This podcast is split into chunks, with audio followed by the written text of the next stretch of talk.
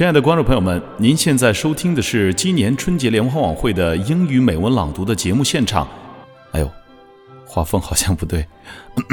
好，亲爱的朋友，你好，欢迎收听英语美文朗读，我是孟非 Phoenix。好了，呃，过年我们轻松一些哈。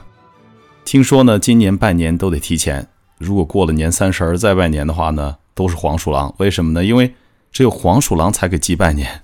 所以赶在春节联欢晚会之前给大家拜个年，祝各位朋友在新的一年二零一七年阖家团圆、安康幸福。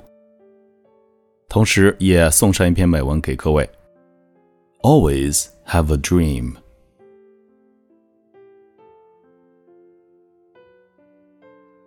Forget about the days when it's been cloudy, but don't forget your hours in the sun.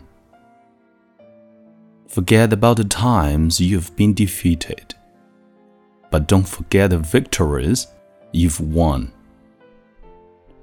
Forget about the misfortunes you've encountered, but don't forget the times your luck has turned.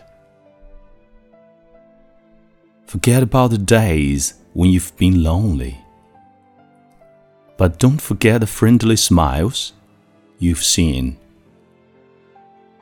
Forget about the plans that didn't seem to work out right. But don't forget to always have a dream.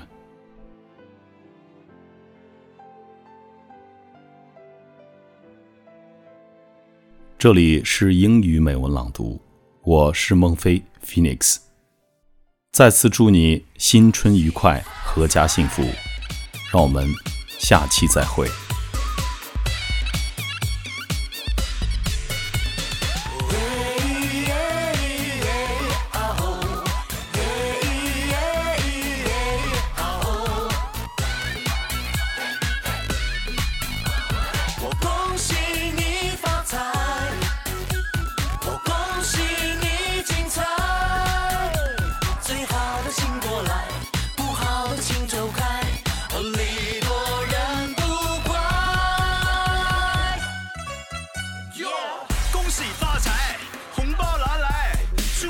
什么都顺心，年年都如意，走路也大摇大摆，笑口常开，用心把爱去灌溉，要过得精彩，最好的请过来，不好的请走开。